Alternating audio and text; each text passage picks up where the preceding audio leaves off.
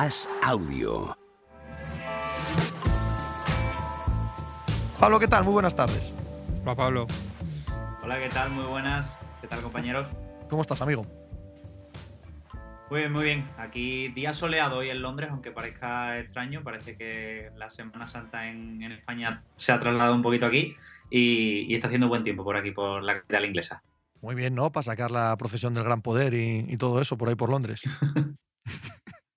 me, va a coger un poco, me va a coger un poco complicado y un poco lejos. Pero, pero bueno, la vemos desde las procesiones de Sevilla, de donde yo soy desde la distancia.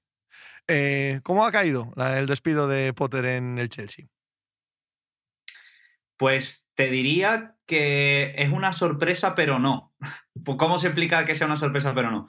Pues al final el despido de Potter es algo de lo que se llevaba hablando de hace mucho tiempo. La racha de resultados del Chelsea, a pesar de que el mes de marzo fue bueno, no ayudaba a su continuidad. Al final son 11 derrotas en 31 partidos. Es un bagaje muy complicado de sostener, pero ha sido sorprendente el momento, porque al final al Chelsea ya no le quedan objetivos, más allá de todavía tiene que afrontar los cuartos de final de la Champions contra el Real Madrid. Nadie sabe lo que puede pasar, aunque estando el conjunto blanco de por medio, pues parece que, es muy complicada la cosa y más si cabe viendo la situación deportiva que tiene el club. Fíjense. Pero es sorprendente porque al final la apuesta de, de Todd Boyle fue muy importante. Pagaron más de 20 millones por el técnico inglés para llevárselo del Brighton. Y cuando ya no tienen nada por, apenas por lo que luchar, porque los puestos europeos los tienen a 11 puntos y con la dinámica que llevan es casi imposible que lleguen, pues decide mmm, prescindir de él justo después de la derrota contra el Aston Villa, pero cuando había parecido reconducir la situación y, ganar tres partidos y empatar uno en marzo. Es decir, mmm, ha tenido muchas oportunidades el dueño norteamericano del Chelsea para mmm, destituir a Potter, ya sea antes del parón de selecciones, eh, después de, de, los meses de enero, cuando también invirtió tantísimo dinero en el mercado invernal para reforzar y traerle futbolistas al propio Graham Potter. Y ahora, tras una derrota dolorosa, pero que podía entrar dentro de las posibilidades porque la Aston Villa de una Emery llegaba muy bien, pues se cargan al técnico inglés y, y, afrontan el partido de mañana pues con un técnico interino español, en este caso, como decíais. Dice Jaco, la gran verdad que todos tenemos en la cabeza, así que la ponemos encima de la mesa para empezar y nos la quitamos del medio. ¿Lo echan porque ha quedado libre Nagelsmann? Pues es una de las posibilidades. Eh, también es verdad que había sonado Julian Nagelsmann para el Tottenham, que se quedó sin entrenador hace menos de una semana. O sea, están volando los entrenadores en los banquillos de la Premier, precisamente en los de Londres. Y fue muy relacionado el alemán con el, su despido del Bayern de Múnich con el banquillo del Tottenham. Pero bueno, el Tottenham eh, anunció que Christian Stellini, el que era ayudante de Conte, iba a quedarse hasta final de temporada. Y, esos rumores parece que se calmaron. Ahora vuelve a ser otra vez Julian Nagelsmann el que más suena, en este caso, para, como decir, el banquillo del Chelsea. El problema es que Nagelsmann, ahora de vacaciones, después de, de, su despido, no tiene muy claro si quiere hacerse cargo de un proyecto a medias, eh, mitad de una temporada sin objetivos y con la idea de poder empezar como él quiere, de la forma que él quiere y planificando la temporada en verano. Entonces es lo que está haciendo un poco dudar si Bruno, Bruno Saltor, el que hará de técnico interino durante los próximos partidos al menos, ya que en el más preciso y distante momento parece complicado que, que puedan anunciar a, a, alguien, pues si se quedará para la eliminatoria europea contra el Real Madrid y el Español, si aguantará, como es el caso de Stellini en el Tottenham, hasta final de temporada. Es un poco complicado y, por, el momento lo que dicen desde Inglaterra, lo que, informa la prensa inglesa, es que Todd Boyle no quiere volver a, a acelerarse, quiere que el proceso de búsqueda del entrenador sea exhaustivo, sea pausado, sea con cabeza, algo que parece que falta ahora mismo en Stanford Bridge. Y, y aunque Nagelsmann está libre, igual no es el reemplazo inmediato y sí para verano. Hombre, es que si quieren hacerlo con cuidado y atención y detalle y sin precipitarse, igual tenían que haber esperado a verano, ¿no? Es que sería de otra manera. ¿No claro. te parecería cómico que el Bayern echase, o os parecería a los dos, el, el, Bayern echase a Nagelsmann porque Tuchel está en el mercado y el Chelsea echase primero a Tuchel porque ahora no y luego a Potter porque ahora Nagelsmann está en el mercado? Es un poco de comedia entre sí. los grandes clubes, ¿no? Yo de todas formas creo que hay un poco de compulsividad en todo lo que hace el Chelsea, ¿no? De mucho tiempo a esta parte, demasiado.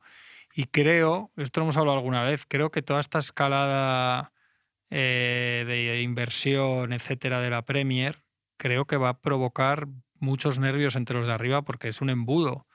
No hay sitio para todos y tú compites entre, compiten entre ellos. Entonces da igual que tú te puedas llevar a cualquier tío de Europa si el de al lado se lleva tres eh, y vas a quedar sexto aunque pudieras ganar la Liga Española, quiero decir.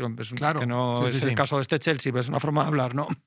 Entonces creo que eso va a provocar eh, muchas cosas raras y muchos nervios si no asimilan bien toda esta situación en la que están metidos de gasto, de fichaje, de estar en un mercado completamente roto de inversiones, etcétera. Y creo que el Chelsea ahora mismo es el caso más, más claro de eso, porque, claro, Pablo, la, la- realidad es que supongo que por mucho que tengan posibilidad de gastar, a todos los niveles, también deportivo y económico, etcétera, un año que se va a presentar sin Champions como el año que viene para el Chelsea es, es- un drama.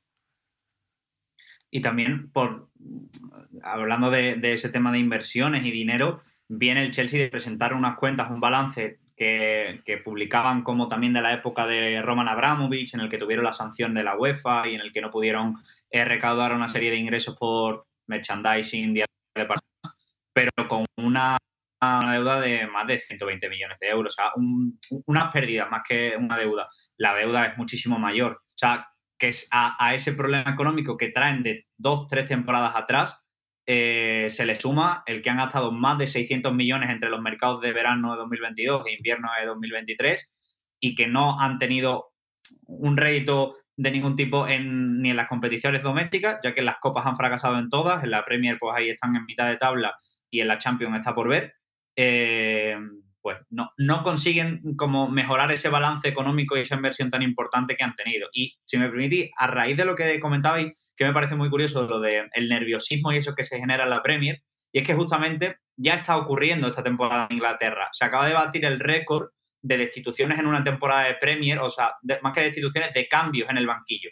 Llevaban durante las últimas, si no recuerdo mal, creo que eran seis temporadas eh, acumulando 10 destituciones por temporada y este año van 12 destituciones, 13 cambios en el banquillo.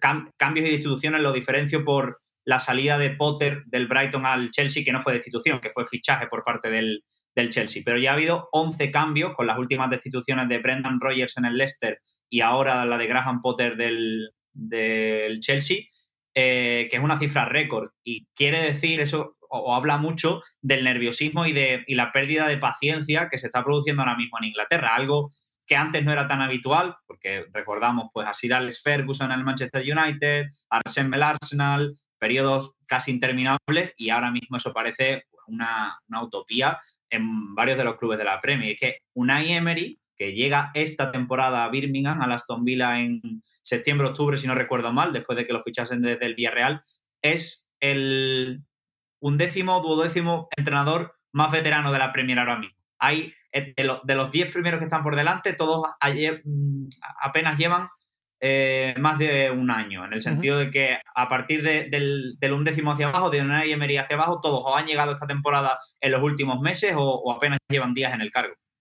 Hace Dani Es que además, eh, perdona, pero que es verdad que la Premier se ponía siempre de ejemplo, ¿no? Cuando Sí. había tres destituciones Sí, sí, en noviembre, todo el mundo decía, Buah, es que en Inglaterra tal, y, y va a tender a lo contrario, claro. Totalmente, a batirnos todos los que récords. 600 es que lo ha dicho, yo lo escuchaba 600 y pico millones, eh. Es una cosa increíble. es increíble. Lo del Chelsea es Cuando increíble. Además, yo, yo lo he contado mil veces. Para alguien que en la MLB, en el béisbol, es el ejemplo de todo lo contrario. Sea, es el ejemplo de cómo llevar una gestión perfecta en Los Ángeles Dodgers. Es fascinante. Como cuando vienen los ingleses a Benidorm y tal. Lo mismo, lo mismo. Este tío se está tirando. fuera, sale Se está tirando metafóricamente desde un balcón, eh, mamau. Esto es lo que hay. Eh, Dani Cruyffista hace una pregunta que me parece muy interesante, aunque yo, como es habitual con él, discrepo. A ver tú, Pablo. ¿No creéis que el Chelsea juega bien al fútbol, pero que el gran pecado es el gol, que no se entrena? Es que le dieron un repaso al Vila, como se lo dieron al Dortmund allí, como se lo dan a casi todos los rivales. Es curioso. Al menos es mi sensación. Me parecía muy bien entrenado el equipo. Pues- de nuevo, Dani está equivocado, ¿vale? Pero que responda. Perdona, Pablo, no, simplemente que es que es un pecado gordísimo no tener gol cuando estamos hablando de gastar 300 y pico millones. Pero eso, ¿Es verdad que eso nos culpa de Graham Potter? Sí, sí, no. si, pero él- digo- si- si compramos la hipótesis digo de la, que, que, joder, que es que en otros equipos sí que es verdad, ¿no? Porque es lo que falta, pero que si te has gastado cientos y pico millones y entre esas cosas no tienes, no te digo que tengas que tener a Haaland, que solo hay uno, pero un, un delantero un poco de ciertas garantías estás jugando también, que yo tampoco creo que esté jugando también. Ciertamente no tienen ese delantero. ¿eh? O sea, Claro, esa sí, parte sí, es sí, sí. absolutamente No, verdad. pero por eso digo que, entonces, que es terrible gastar 300 y pico millones sí, y no tener un delantero al final y tener siete media puntas. Eh, Pablo, Yo coincido justamente en esa apreciación que decíais de, de que el gran error es gastar esa millonada y no traerte un delantero referencia. Pero sí es verdad que en esa pregunta o en esa opinión que, que comentabais, sí estoy un poco de acuerdo. El Chelsea no juega tan mal como dicen sus números. El partido contra el Aston Villa es difícil de perder si tuvieses un delantero. O sea, creo que son 27 tiros del Chelsea durante todo el partido contra el Aston Villa, 8 a portería más o menos, pero son unos registros mm, difíciles de entender. O sea, perder 0-2 en casa después de rematar casi 30 veces, solo te lo explica el no tener, como decís, un 9 referencia. Al final llevan toda la temporada jugando con Kai Havertz arriba, que a mí me parece un gran jugador, pero que no es delantero. Es un jugador que puede aportarte muchas cifras goleadoras, tanto de, tanto de goles como de asistencia, pero jugando por detrás del punto, porque tiene esa calidad de último pase para, pues para participar incluso en la elaboración de la jugada. Tienes en la plantilla futbolistas como, como Millán, que estaba totalmente apartado por Graham Potter. Ficharon a David Datro Fofana en, en invierno, pero apenas ha tenido dos ratos y un proyecto de futuro más que otra. Y, y, y ha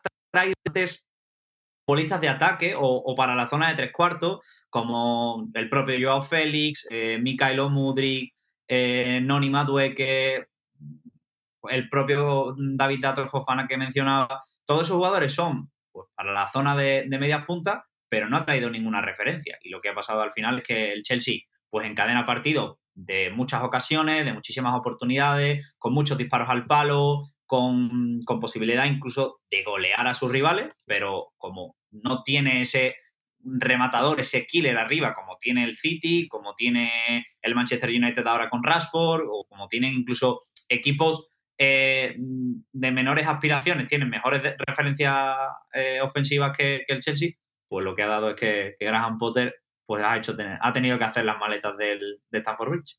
Yo, mi punto es que el tema del gol no es eh, único y exclusiva de tener un delantero que las meta y el juego está absolutamente eh, eh, disociado de esa realidad. Yo no creo que sea así. Yo creo que el Chelsea no tiene por qué generar o no debería jugar a generar ocasiones, sino que las ocasiones que genera sean mucho más de acorde a los jugadores que tiene. Creo que es un equipo que se empeña en ser algo que no es. Y con la plantilla que tiene, no creo que tenga que seguir jugando así. Y me parece que, aunque tiene un punto de mala suerte, y eso es verdad, pura y dura, sí que creo que es un equipo que no entiende exactamente qué clase de plantilla tiene. Por supuesto, la culpa no es de Potter ni de los entrenadores, la culpa es de la dirección. Es un equipo de estos que a mí me parecen equipos Frankenstein, que están hechos de retales y piezas que muchas veces no encajan entre sí. Nos pregunta mucha afición atlética si se van a quedar o no con Joe Félix. Lo preguntan con cierto pavor eh, en la mirada, Pablo. No sí, sí, por favor. Puede ser que no se lo queden. Hay mucho nerviosismo aquí en Madrid al respecto. Ahora mismo no tienen cláusula ninguna. O sea, Joao Félix vino como cesión simple, por así decirlo. Y, mm, y la, lo único que hay ahora mismo sobre la mesa es que Joao Félix, una vez termine su contrato el 30 de junio, vuelva a Madrid. Que la intención del Chelsea o su deseo es poder quedarse con Joao, cabe, cabe esa posibilidad, porque el rendimiento no está siendo estelar en cuanto a números se refiere, pero sí está ofreciendo algo diferente en el, en el Chelsea y, y, haciendo y teniendo buenos partidos y buenas actuaciones. Al final yo creo que también es un es un win-win. Si en el Atlético de Madrid sigue el Cholo con ese enfrentamiento con Joao y en el Chelsea pues están conformes con su rendimiento y quieren seguir y después Joao, como ha dicho ya en varias entrevistas y y en alguna rueda de prensa está contento y es feliz en, Londres, se ha reencontrado con, consigo mismo con el fútbol en parte, pues todo parece que puede, puede encauzarse en ese camino y que, y que Joao puede seguir. Pero ahora mismo eh, lo único que está encima de la mesa es que Joao vuelva. ¿Qué pasa? Que con, lo, con la directiva del Chelsea, de, a la que yo también como vosotros responsabilizo de todo lo que está pasando, nadie sabe lo que puede ocurrir. Ficharon a, o sea, no más que ficharon, tenían a Thomas Tuchel con un proyecto, le dieron X jugadores en verano lo destituyeron, el proyecto de Tuchel se lo dieron a Potter, le dieron otra vez un mercado de fichajes para poder hacer un equipo más acorde a lo que él quería y cuando lo tiene más o menos conformado, pues también se lo quitan y ahora se lo darán a otro y veremos si le dan a Joao o le dan a otro jugador. Es un poco, un poco extraño y, no sé también si el propio Joao quiere verse inmerso en ese caos y ese pues torbellino de, de tantos problemas que está haciendo ahora mismo el Chelsea. Si es eso o el Cholo, ya te digo yo lo que elige. Eso, no os preocupéis. Dice Cristóbal yo, también, yo también creo que lo tengo claro. Hombre, vamos. Eh, dice Cristóbal Locas una cosa interesante y un debate que os propongo. Cristóbal, que sepas que el jueves estoy en Cangas, ¿vale? Así que allí nos vemos. Ese aumento de las destituciones puede estar sujeto a ese cambio de los dueños de equipos ingleses, con personas menos vinculadas al fútbol y más a los negocios, y a la urgencia de resultados para justificar esas inversiones. Cuando menos se mira al fútbol, más se busca el negocio. ¿Qué pensáis? ¿Tiene que ver esta Premier moderna con, la llegada también, como decíamos antes, de Capital, que no tiene que ver directamente o con el fútbol o con, bueno, con los lugares de origen de esos equipos. Sí, puede ser, pero yo, yo lo llevo más, que, que es lo que decía antes, a, a, que hay un grado de exigencia y de necesidad y que el que viene y quiere invertir quiere unos resultados. Encima es, verdad que si no es el equipo de tu corazón y de tus sueños, pues al final es un, un negocio, muchas veces, vamos, lo voy a decir entre comillas, muchas sin comillas, eh, pero es que hay una exigencia deportiva real muy tremenda que, en la que no caben todos. Entonces, cuanto más gastas, más exigencia tienes, ¿no? Entonces, este año tenemos al City y al Arsenal, pero es que luego de Newcastle United y, y quién es el otro que está ahí y Tottenham uno se va a quedar fuera de la Champions. Tottenham. Uno de esos tres se va a quedar fuera de la Champions. Liverpool y Chelsea se van a quedar fuera de la Champions y, puede que toda de UEFA y todo. Sí, sí, sí. Claro. Es, y son estos equipos que están. El Liverpool todavía está ahí en, la pelea. Al Liverpool eh. todavía lo meto yo en la pelea por el hecho de que tiene partidos menos. sí, pero, pero muchas veces contamos esos partidos como victorias y el, Liverpool no ha ganado tres partidos seguidos en todo el año. Y yo, yo, no, no, claro, pero que me cuesta como la con la que juega. Sí, sí, yo te entiendo, yo te entiendo, pero damos por hecho que como le faltan dos partidos son seis puntos. Bueno, bueno veremos. Sí, entonces yo, me refiero, yo creo que hay mucho de esa exigencia y de, que tú te gastas ahora en el fútbol actual 400 millones en la Liga Española y, haces un equipo que va a quedar segundo o lo que sea, y aquí te gastas 400 millones y es que tu vecino de tu barrio, además literalmente en este caso, el del barrio de al lado igual se ha gastado 500 o 300, pero mejor que tú 400 y y fuera, y eso es muy. Eso se genera una, una, un embudo competitivo que no tiene que ver con que digas, no, es que estos tienen el, los ocho mejores equipos de Europa, plantillas están en la Premier. Pues muy bien, pero como no se compite en Europa y tal, se compiten en ellos en la Premier y vas a quedar el sexto y va a ser un desastre, pues, pues, pues están mucho más nerviosos, ¿no? Y eso creo que tiene mucho que ver con eso. Sí, sí, yo estoy contigo, sí. Pablo. Y a esto se le suma que yo creo que aumenta la presión en los grandes que tienen pues, que ganar, clasificarse para Champions, sumar algún título al final de temporada, se unen los buenos proyectos que van emergiendo. Está el caso del Brighton, está el caso del Brentford, este año también está el Fulham dando bastante guerra. Son equipos que sin hacer mucho ruido se presentan por las plazas de arriba y ahora mismo pues hay varios de ellos luchando por meterse en, competiciones europeas y cuando uno de estos equipos da la sorpresa y, y se mete en lo más alto de la...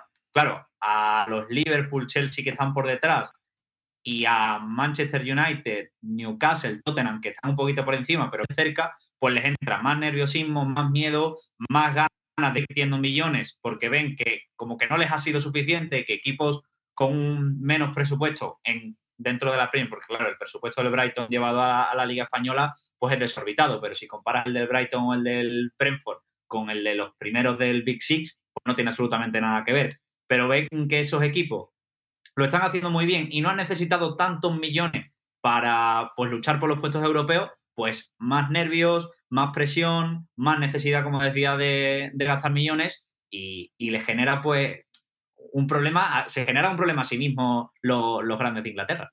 Pero fíjate, qué curioso, qué frase también el presupuesto del Brighton para la Liga Española es desorbitado. Esta frase nos la dicen hace menos de 10 años, sí, 7, 8 años, y, nos habíamos pensado que es, y es que es así, el Brighton.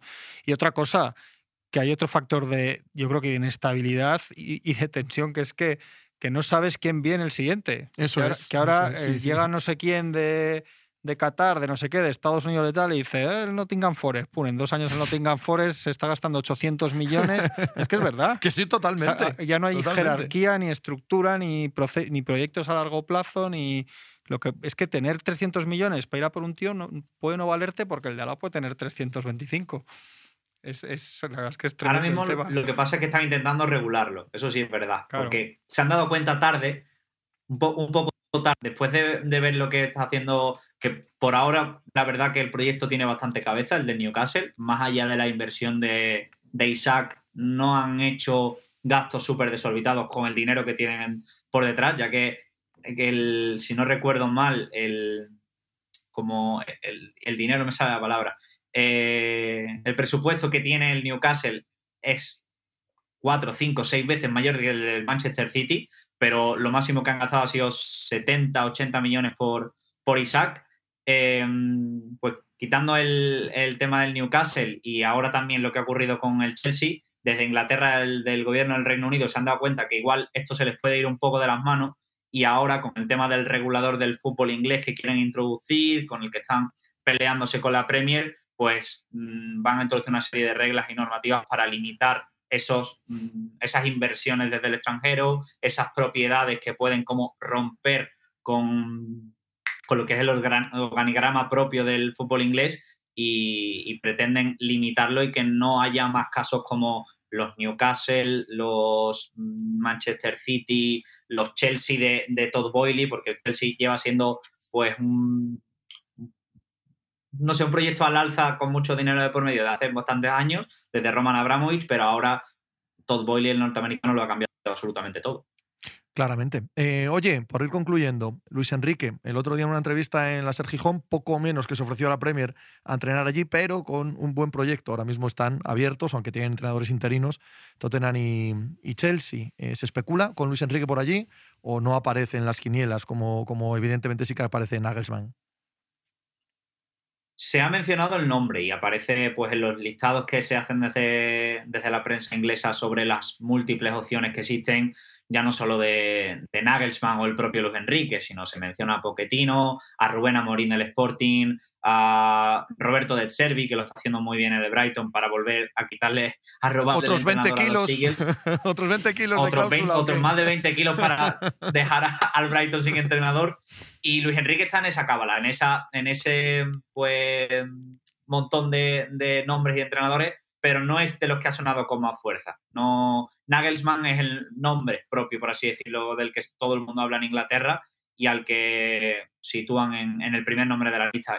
Diría Poquetino, tanto para el Tottenham como para el Chelsea, ya sea en un caso del Tottenham por su regreso, por lo que supuso eh, Poquetino, lo dejó segundo, lo llevó a la final de las Champions, o sea, tiene una historia muy importante el argentino en, en el norte de Londres y después para, el Chelsea como otra de las opciones. Luis Enrique en ambos casos ocuparía tercera, cuarta posición en, la, en el orden de prioridades, pero hablando ayer en la radio sobre esta entrevista de, Luis Enrique, las opciones que le quedan pues son prácticamente las, de, las del Chelsea, porque habla de un proyecto ganador, de un equipo inglés, y si descartamos a City y Arsenal por cuestiones evidentes, al Manchester United porque acaba de empezar su proyecto, al, a Liverpool porque a Liverpool no lo echan. Porque Klopp tiene pinta de que, a pesar de que esta temporada no acabe bien, la temporada que viene puede reconstruir al equipo. Las opciones que quedan son Chelsea y Tottenham. Tottenham no es un proyecto ganador de títulos, porque ahí se ha visto a lo largo de su historia, como decía Antonio Conte antes de irse, y la opción que queda es el Chelsea. Pero ahora mismo el nombre que suena es y Rafa Benítez, ¿no? Por rematar, eh, este sí que se especula que es el favorito para hacerse cargo del Leicester, que está en puestos de descenso. Sí, es la opción de la que más se habla. Informaron, si no creo mal, Conrado Valle, compañero del, diario AS, sobre, sobre esta opción, sobre la vuelta de Rafa Benítez a la Premier League. Su última aventura no fue del todo bien con, con el Everton, ya que tuvo que venir Frank Lamb para salvarle la papeleta y a, y evitar que el, que Everton descendiera a Championship. Y en el caso de que Rafa Benítez regrese a la Premier League para, para hacer lo propio e intentar sacar de, la zona baja al Leicester, que perdió el, en la última jornada de liga, pues serían ocho entrenadores españoles en la Premier, contando entre los ocho la interinidad ahora mismo de, de Bruno Saltor en el, en el Chelsea. Bueno, eh, las informaciones de Rafa Benítez que vienen de Conrado son extraordinariamente precisas. digamos, Vamos a dejarlo ahí, ¿vale? Por lo menos por la parte de, de que tenga que ver con Benítez. Él tiene una gran conexión con él de sus años en Valencia. O sea Eso que es. seguramente hay, hay lo que él dice algo ahí, seguro, o sea que está muy ahí seguro. Pablo, qué placer charlar contigo, amigo. Ha sido un auténtico placer pasarme por aquí por primera vez y No nada, será la veremos, veremos qué ocurre en las próximas semanas con, con Graham Potter, con Bruno Saltor, con Rafa Benítez y con toda la Premier League. Sí, vamos a tener más entrenadores españoles en la Premier que en, que en la Liga. A este paso. Totalmente. Un abrazo, Gracias, Neno. Pablo, muchas gracias.